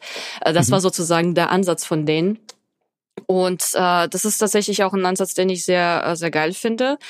Ähm, andererseits aber muss man bedenken, wir sprechen hier immer noch von einem Final Fantasy, also von einem japanischen Spiel. Das heißt, äh, wir haben immer noch unsere Muggles drin, wir haben immer noch die Chocobos drin und das wird auch ja. natürlich äh, der, der, ich will nicht sagen, japanische Humor drin sein, aber das, was man halt eben aus äh, so, so diese, diese leichteren und äh, ne, äh, heiteren Passagen, die man aus früheren mhm. Spielen kennt, der wird da auch auf jeden Fall da drin sein der Dark Chocobo ist es dann. So irgendwie so, und dann hast du irgendwie so eine Mordserie und dann, dann gehst du in so einen dunklen Raum und dann sitzt dann dieser Chocobo drin und sagt, ja, ich hab's getan. Raucht so. eine Zigarette, ne? Ja, ganz genau. ja, ja, genau. Wie in so einer Detective-Story, so quasi. Äh, apropos Story, äh, konntet ihr jetzt auch bei diesem Anspieltermin überhaupt irgendwas äh, sehen, was Storytelling betrifft, also was irgendwie Charaktere angeht und Inszenierung, oder was äh, rein ein auf das neue Kampfsystem fokussierter Termin? Also bei der Inszenierung der Charaktere war tatsächlich was dabei. Also ähm, was ich interessant fand, ähm, die Demo dreht, drehte sich um Benedikta, die Dominant von Garuda, das heißt, sie kann sich in Garuda verwandeln wenn sie wenn sie das möchte mhm. und ähm, da war auch etwas, was mir aufgefallen ist, dass es sehr charakterbezogen war. Also die, die Gespräche zwischen den NPCs, die haben ähm, viel Hintergrundstory angedeutet. Und das ist auch im Interview gesagt worden, dass man, wenn man als Clive unterwegs ist, äh, diese Charaktere auch näher kennenlernen wird. Also die gesamte Geschichte dreht sich um diese übermächtigen Wesen, über die Dom um die Dominance und äh, ihre Wertvorstellungen, ihre Meinungen, ihre Hoffnungen für die Welt, für sich selbst. Ähm, und das kam in der Demo, fand ich, sehr gut drüber. Also die beiden Charaktere Benedikta und Sid, mit denen man unterwegs ist, die hatten früher anscheinend irgendwas, hatten sie. Und äh, die Gespräche zwischen denen haben das auch rübergebracht. Also ich bin wirklich sehr gespannt, wie das äh, weiterentwickelt wird und vor allem auch die, die Beziehung zwischen anderen Charakteren. Es gibt ja, glaube ich, irgendwie sechs, sieben verschiedene Dominants, weiß ich gerade so im Kopf nicht. Ähm, mhm. Wie die Beziehungen zwischen denen aufgebaut sein werden. Das, das ist etwas, wo ich, was mir sofort aufgefallen ist, wo ich dachte mir so, aha, das wird, das wird spannend. Mhm. Auf jeden Fall Potenzial, ja. Klingt so. Äh, Linda, wie war's für dich? Das scheint, also mir erschien das wie so ein Mix. Also es gibt ja so eine übergeordnete Story, die wieder sehr politisch sein wird. Also quasi wie in Final Fantasy XII, wo dann ja verschiedene Nationen im Krieg zueinander stehen. Und da drin äh, wird es dann eben, wie Iris schon gesagt hat, ähm, dann wahrscheinlich einfach diese starken Charakterstories geben, die zumindest für mich dann persönlich und hoffentlich dann auch einfach den Kern ausmachen weil ich dafür dann natürlich einfach mehr brenne und dann dazu dann natürlich einen persönlicheren Bezug habe als jetzt zu so einer äh, Kriegsgeschichte. Also im besten Fall wird es dann einfach ein cooler Mix. Ja, definitiv. Äh, danach klingt's auch. Und wonach es auch klingt, ist, dass bei diesem Anspieltermin viel gekämpft wurde. Also, dass ihr, dass äh, ihr einen Einblick gewinnen konntet in das Kampfsystem. Linda, du hast vorhin schon gesagt, das ist natürlich auch eine super wichtige Frage. Ähm, ich frage mal so pauschal jetzt, wie ist es denn?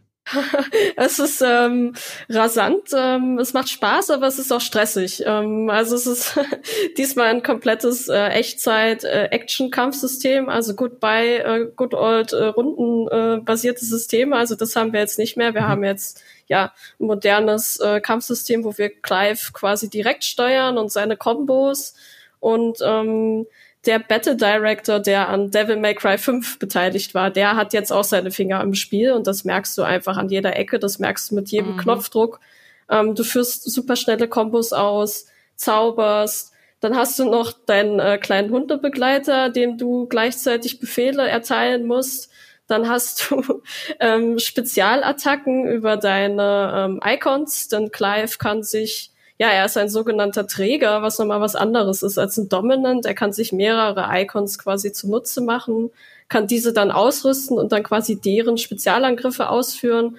Und letztendlich habe ich das Kampfsystem wahrgenommen als so großes, ja, Management von verschiedenen Moves. Das klingt jetzt erstmal mhm. viel, aber ich habe mich tatsächlich sehr schnell eingearbeitet. Ich war gerade am Anfang, war ich überfordert, aber ähm, letztendlich hat es sich, als ich das dann drauf hatte, so ein bisschen so angeführt wie ein Tanz, habe ich auch in meiner mhm. ähm, Preview geschrieben, einfach wie eine Choreografie, die ich abfeuere und dann Zaubern, Angriff, Spezialangriff und dann ähm, genau, dann ist, ist, bin ich quasi sehr schnell in so eine Art Flow geraten, was mir sehr viel Spaß mhm. gemacht hat. Und äh, das, was du jetzt als Flow bezeichnet, nennt man in Final Fantasy XIV eine Rotation. Und das mhm. ist genau, was ich äh, gedacht habe, als ich das gespielt habe. Also die Sache ist, ich mag Spielsysteme, die von von denen ich sofort weiß, was sie von mir wollen wo ich sofort merke, aha, das Spiel funktioniert so und so, ich muss das und das machen, um meine Ziele zu erreichen. Und das ist genau der Fall bei 16. Man ist reingekommen in dieses Kampfsystem, was Linda sagt, auf den ersten Kampf, auf den ersten äh, Blick sehr rasant wirkt, sehr chaotisch. Aber je mehr, das, je mehr das man das gespielt hat, desto mehr hat man den Durchblick bekommen. Mhm. Es hat sich quasi ein Flow ergeben, dass man normal angegriffen hat und dann zwischendurch die äh, Acon-Fähigkeiten reingeworfen hat, weil die verbrauchen zwar keine ähm, Ressourcen, sind dann aber auf einem Cooldown. Das heißt, äh, man wechselt zwischen denen immer wieder, manchmal situationsbedingt, ob man jetzt eine AOE braucht oder einen Single-Target-Angriff. Oder zum Beispiel einen aufgeladenen Angriff, im, wie im Fall von Titanfähigkeiten. Ähm, und äh, switcht einfach so die ganze Zeit sehr flüssig zwischen denen. Und das hat mich sehr an, eine Fin die Final Fantasy 14 Job Rotations erinnert. Ähm, und das Motto von denen ist normalerweise Low Skill Ceiling, also äh, nee, nicht Low Skill Ceiling, ähm, niedrige Einstiegshürde, dass Leute mhm. schnell verstehen, was von ihnen erwartet wird von dem Spiel, was sie machen müssen, aber sehr hoher Skill Ceiling. Das heißt, du musst, mhm. äh, wenn du richtig geile Kombos raushauen willst, wenn du richtig gut sein willst, dann musst du halt schon ordentlich üben. Und das finde ich eigentlich ganz geil. Ich denke, ich würde das äh, Kampfsystem irgendwo zwischen God of War und Diablo an äh, setzen vom von der Geschwindigkeit her. Also äh, mhm. nee, nicht Diablo, äh, bla, Devil May Cry, mein Gott. Okay, ja. Zwischen irgendwo zwischen God of War mhm. und äh, Devil May Cry Bayonetta so um den Dreh. Mhm. Weil es ist definitiv nicht so unglaublich tief, was die Kombos angeht, wie Devil May Cry, weil bei, Devil, bei DMC kann man ja wahnsinnige Sachen rausballern. Ne? ähm, da ist, da, da hält sich Final Fantasy XIV doch ein bisschen zurück, aber es ist auf jeden Fall schneller als so ein God of War. Mhm. Das ist auch, äh, das ist ja eine konsequente äh, Linie dann auch zu sagen, dass du in dem Spiel ja tatsächlich nur Clive steuerst mhm. in den Kämpfen. Ne? Der Rest deiner Charaktere, die mit dir da unterwegs sind, wird von der KI gesteuert diesmal. Also kannst du denen halt nicht direkt Befehle geben. Ausnahme der Hund. Was kann dieser Hund eigentlich, wenn wir das mal kurz einschieben wollen, Linda? Was macht, was macht der? Der kann äh, kräftig zubeißen, wenn man es möchte, mhm. äh, und kann heilen. Also der hat quasi zwei wichtige Funktionen und ist ja eine nette Ergänzung nochmal. Okay. Und den Hund habe ich äh, deiner Preview entnommen, kann man auch, wie bestimmte andere Kampffunktionen ebenfalls, automatisieren. Das ist ja witzig, ne? Dass es halt dann beispielsweise einen Ring gibt, der dich automatisiert ausweichen lässt und sowas. Warum haben Sie das eingebaut? Ist das so Hilfe dann, wenn man äh, in das Spiel einsteigt? Oder? Genau, das ist quasi so ist für alle, die ja nicht ganz viel Bock haben auf die komplette Action. Die können sich dann auf die sogenannten Timely Accessoires äh, verlassen. Die stehen mhm. quasi stellvertretend für, für einen einfachen Schwierigkeitsgrad. Also in unserer Demo gab es fünf und du konntest zwei auf einmal mhm. ausrüsten. Die hattest du auch von Anfang an verfügbar. Das heißt, das wird wahrscheinlich auch im finalen Spiel so sein, dass du von Anfang an sagen kannst, ich möchte die volle Action oder ich möchte Hilfe, also rüste ich mir eben diese Accessoires aus. Und dann, wie du eben schon sagst, gibt es dann einen bestimmten Ring, der den Hund automatisiert. Das heißt, du brauchst dich um den nicht mehr zu kümmern, äh, was ganz gut ist, damit du dich eben komplett auf Clive und seine Aktionen konzentrieren kannst. Dann gibt es einen mhm. Ring, der das Ausweichen automatisiert, was auch super hilfreich ist, weil das haben wir noch gar nicht erwähnt. Also du greifst ja natürlich nicht nur an, sondern du musst auch darauf achten, ja, von Gegnern nicht getroffen zu werden und dann musst du mit dem richtigen Timing ausweichen. Und diese, ja, dieser bestimmte Ring, der übernimmt es dann quasi für dich. Und da kann ich mir auf jeden Fall vorstellen, dass es für viele eine wahnsinnige Hilfe sein wird. Also ich habe das dann während des Termins, habe ich das dann auch irgendwann ausgerüstet. Und ähm, ich konnte ein bisschen durchatmen dadurch. Also es ist eine clevere Lösung, um halt das Spiel ein bisschen zu vereinfachen. Ja, man muss da auf jeden Fall sagen, dass es nicht so haha easy Mode für Noobs ist, ne? Ähm, weil ich habe das zwischendurch auch abgenommen, äh, länger gespielt und vor allem so in größeren Gegnergruppen, weil man kämpft ja nicht immer nur eins gegen eins, sondern da sind auch mal sieben, acht, neun, zehn äh, Gegner auf dem Bildschirm, die halt auf dich draufprügeln. Äh, da, da kriegt man schon ganz schön aufs Maul teilweise. Vor allem, wenn die dann außerhalb vom Bildschirm stehen und dann Feuerball auf dich werfen, da, da kannst du einfach nie so schnell reagieren teilweise. Also äh, mhm. Leute, die sagen, ich will diese diese, äh, ja, keine Ahnung, äh, Hilfsstützen nicht haben, ähm, dann bereitet euch darauf vor, dass ihr aufs Maul bekommen werdet, weil ähm, das ist äh, das ist nicht einfach mal so nebenbei. Ja, okay, aber das ist ja, ich meine, ne, kann ja auch äh, tatsächlich äh, dann eine wichtige Funktion sein, einfach äh, den Schwierigkeitsgrad selbst zu regulieren, ein mhm. bisschen, wenn ich sagen will, ich will jetzt, ich, ich gebe es mir mal richtig. Ähm, dann benutze ich halt diese Ringe nicht. Und ein Ring, der den Hund automatisiert, muss ich gerade denken, das würden sich echt viele Leute, glaube ich, auch im echten Leben wünschen. dass, der, dass irgendwie der Hund automatisiert mal rausgeht oder so, dass man nicht mitgehen muss. Egal. Ähm, was ist ja äh, ein spezielles Kampfsystem, was drinsteckt in Final Fantasy 16, sind ja diese Icon-Kämpfe. Ihr habt gerade diese Icons schon erwähnt, ne? Das sind ja quasi die Espas, die man auch von früher kennt, ne? Diese ähm, dämonischen, ich, also sie sind nicht, also sie sind nicht dämonisch, aber ich nenne es jetzt einfach mal so, diese, diese Monsterformen. Und das kannst du halt einerseits mhm. im Kampf als Spezialfähigkeiten einsetzen. Ne? Da kannst du halt sagen, okay, jetzt hier Phönix, Flammenschlag, dann Shiva, Kältestrahl, dann Titanen, Fausthieb oder so als äh, Zauber in Anführungszeichen, als Teil einer Combo. Mhm. Aber in diesen Icon-Kämpfen kannst du auch selber zu so einem Viech werden und dann zum Beispiel als Ifrit, ne, als so ein Feuerwesen, als Balrog, gegen irgendwelche anderen riesigen Monster kämpfen. Wenn das nicht Kaiju ist, dann weiß ich auch nicht. Ne? Also Kaiju, dieses, dieses japanische Filmgenre mit Riesenmonstern, so irgendwie Godzilla gegen Mothra oder sowas, äh, das bauen sie jetzt hier auch ein. Und äh, die Frage ist aber, äh, ist das, ist das cool, Linda? Macht das Spaß? Also ich sag mal so, es klingt cooler, als es zumindest in der Demo dann letztendlich war. Ich hoffe, im finalen mhm. Spiel äh, wird es dann noch ein bisschen spielerisch ausgefeilter. Ähm, genau, wir konnten in der Demo uns quasi ja als Clive in Ifrit verwandeln, den riesigen, äh, ja, das riesige Feuerwesen und konnten dann gegen Garuda kämpfen. Das ist ja so eine Art Harpie, würde ich mal sagen, die dann eben Windmagie beschwören kann. Und ähm, naja, also das war im Vergleich zu den Standardkämpfen sehr heruntergedummt. Du hattest quasi nur drei Moves. Du konntest ganz normal angreifen, also quasi mit Ifrits großer Pranke einmal kräftig zuschlagen. Dann konntest du einen riesigen Feuerball werfen und nochmal ähm, herandashen an äh, Garuda. Das war's. Ähm, der restliche Kampf bestand zum Großteil nur aus Quicktime-Events was äh, im ersten Moment natürlich cool aussieht, aber wenn ich dann zum fünften Mal äh, die, die X-Taste hämmern muss, um quasi einen Angriff abzuwehren, dann wird's dann auch irgendwann langweilig. Ähm, ja. Es war ein mhm. bisschen mehr Wert auf Inszenierung als auf Gameplay gesetzt und ich hoffe, das ändert sich dann noch, weil ich brauche ja keine zehn Icon-Kämpfe, in denen ich äh, Quicktime-Events machen muss. Ja, das ja, fand ich ja. auch ein bisschen schade, weil ähm, als es angefangen hat, dachte ich mir so, boah, wie geil ist das denn? Das ist ja, mhm. ne? weil man fühlt die Schläge, das ist richtig wuchtig alles. Da werden Bäume umgeworfen, da wird mit Steinen und Felsen um sich geworfen. Das ist wirklich halt spektakulär, spektakulär aufgezogen. Aber gegen Ende vor allem äh, verkommt es zu so einem Quicktime-Event fester, äh, wo ich mir dachte so, okay, ich fühle mich jetzt auch nicht besonders beteiligt. Ähm, hierzu kam, kam das Problem, dass die Kameraführung auch nicht gerade die geilste war.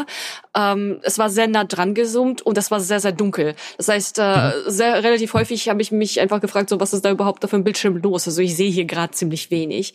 Das fand ich wirklich sehr schade. Aber ich meine, äh, vor dem Kampf, äh, weil die Demo war aufgeteilt in drei äh, separate Sequenzen, also die, das war nicht alles durchgehend, äh, erschien auf dem Bildschirm, meine ich, ein Hinweis darauf, dass es, äh, dass die A-Conforms mehr Kombos haben eigentlich. Und die für uns in der Demo eben nicht verfügbar waren. Also da, da setze ich gerade meine Hoffnung drauf, dass das ähm, weiter ausgebaut ist im äh, fertigen Spiel, weil das war schon eigentlich ein verdammt geiles Spektakel. Mhm, mhm. Und es hätte ja mega Potenzial. Stell dir mhm. vor, zwei Stunden Kampf gegen so einen Riesenboss mit als als Icon auch noch, ne? Also mit so einem richtig Ah, ja, so, also ja, okay. Also ich, ich könnte mir das cool vorstellen, aber wir alle hassen Quicktime-Events. Also oder ich, ich spreche nur für mich, aber alle, die ich sind, hassen Quicktime-Events für dieses. Darüber müssen wir einen eigenen Podcast machen, was für eine, was für eine Ursünde beim Game Design Quicktime-Events sind, finde ich. Anyway, habt ihr, äh, das ist gerade noch ein gutes Stichwort, das vielleicht als letzte Frage, was das Gameplay angeht jetzt von Final Fantasy 16. Konntet ihr durch diese Demo auch schon einen Eindruck davon gewinnen, wie die Progression und die Charakterentwicklung in die diesem Spiel äh, funktionieren wird? Gab es da äh, schon irgendwas zu sehen oder irgendwie Details, ähm, die ihr da auch erspielen konntet tatsächlich, Linda, in der Demo? Ja, also ähm, man hatte einen Skilltree, auf dem du zumindest die ähm, Icon-Fähigkeiten, also jedes Icon, Phoenix, Titan, Garuda hatten wir, es wird ja dann noch Shiva geben und noch mehrere. Die haben ja jeweils bestimmte Fähigkeiten und die konnte man dann nach dem Levelaufstieg quasi upgraden Aber da hatte ich bislang, also ich bin da noch nicht so ganz durchgestiegen und ich hatte zumindest beim Herumspielen und Ausprobieren das Gefühl, dass ich nicht so wirklich irgendwas verändert hatte, nachdem ich das geupgradet mhm. habe. Also da bin ich noch ein bisschen skeptisch, ähm, ja, wie reichhaltig ähm, und komplex dann dieses Upgrade-System dann letztendlich ist. Daher hoffe ich mir, dass da dann doch mehr Tiefe drin steckt, als jetzt ja mein erster Eindruck verlauten lässt. Mhm. Also so wie ich das gesehen habe, gibt es das einerseits das klassische Level-Up-System, also äh, man sammelt XP und steigt dann ganz normal äh, die Level auf, wodurch dann halt auch neue, also so höhere Statuswerte äh, dazu kommen.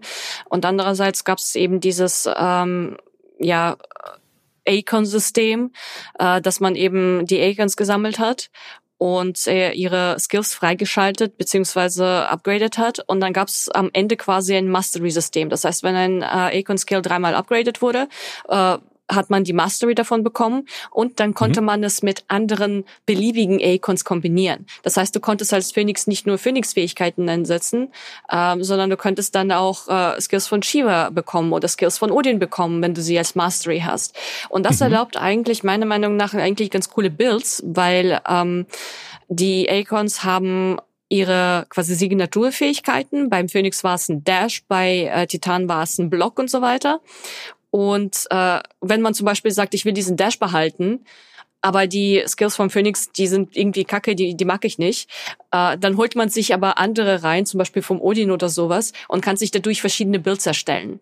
Also mhm. da kann ich mir vorstellen, dass da äh, eine relativ coole ähm, ja, ein cooles System dahinter steckt, was äh, wieder, ne, mein, mein, äh, eins meiner Lieblingsdinge äh, an Final Fantasy, man kann das Spiel dadurch kaputt machen und so völlig kaputte äh, äh, ne, Skill-Zusammensetzungen erstellen. Das würde ich cool finden.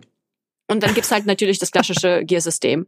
Also man kann einen Charakter ausrüsten, man kann, äh, es wird ein Crafting geben in dem Hub, den, den Linda vorhin erwähnt hat. Ein Schmied haben ähm, sie gesagt, ne? Das ist da. Genau, ja. Schmied wird, wird es wird es geben, soweit ich weiß. Ich weiß nicht, ob es äh, Gear-Upgrades geben wird, aber man wird auf jeden Fall Sachen schmieden können und äh, den Charakter dann ausrüsten. Also äh, diese Bereiche aus den, also diese RPG-Systeme wird es da auf jeden Fall geben. Sehr schön. Ich halte dein Zitat fest, ich will das Spiel kaputt machen können. Das finde ich großartig, weil das ist für mich die, das, die Seele der Build Diversity. Also dieses, dieser Idee aus Rollenspielen, ein Diablo 4 will ja da auch wieder mehr hin. Einfach, ich will mir meinen Charakter so bauen, wie er mir taugt. Selbst wenn er mit der Fähigkeitenkombination, die er dann hat, alles irgendwie die komplette Mechanik zerlegt oder so. Ne? Mhm. Und das ist, äh, finde ich, für mich auch immer eine der motivierendsten Sachen, einfach dann an dieser an diesem Charakter zu basteln und was er kann. Cool, also ja, Potenzial. Ich entnehme euren Worten. Ähm, es gibt auch noch Dinge, die wir erst noch sehen müssen. Es kommt im Juni raus, habe ich vorhin schon gesagt. Ähm, also es wird wahrscheinlich noch weitere Termine geben, wo man sich das nochmal genauer anschauen kann. Und da werden sie auch noch einiges zu zeigen haben. Nichtsdestotrotz, für mich klingt das nach einem schon vielversprechenden Eindruck, den ihr mitgenommen habt. Eine Frage ist allerdings noch wahnsinnig wichtig an der mhm. Stelle. Achtung, wahnsinnig wichtig. Nämlich, sieht das Essen wieder so gut aus wie in Final Fantasy 15. Wenn ich an dieses Schnitzel denke aus Final Fantasy 15, das ist das Beste, was es in der Food in Video Games Geschichte jemals gab. Konntet ihr Essen sehen in Final Fantasy 16? Nein. Leider nicht. Leider Unverschämtheit. Nicht. Die wichtigste Frage bleibt unbeantwortet an dieser Stelle, aber ist ja auch gut so. Dann können wir noch einen weiteren Podcast irgendwann anschließen über das Essen in Final Sehr gerne. Oder einen äh, ja, erweiterten, auch dann gerne Eindruck ähm, zu dem Spiel, wenn es dann wieder damit weitergeht. An dieser Stelle soll es das gewesen sein. Ich sage ganz vielen Dank, äh, Linda und Iri, dass ihr hier zu Gast wart und äh, nicht nur über Final Fantasy 16 erzählt habt, sondern auch ganz viel über die äh, Liebe zu Final Fantasy an sich. Hat großen Spaß gemacht und äh, gerne wieder. Ja, hört euch, euch die beiden. Rockmusik an. Die Vielen Dank und hört euch die Musik genau. an, das genau. stimmt. ja. Und äh, liest natürlich auch, liest äh, bei meinem MMO den Eindruck von Iri über dieses Anspiel-Event, liest bei GamePro den, äh, die Preview von Linda, die sie geschrieben hat, über Kampfsystem und Co. Äh, ich gehe jetzt die Zwillinge retten in Final Fantasy IV. denn, ähm, was habe ich mir jetzt auf, ja. aufgeschrieben? Wenn das geht, ey, oh Gott, die, meine ganze Final Fantasy-Geschichte muss neu geschrieben werden.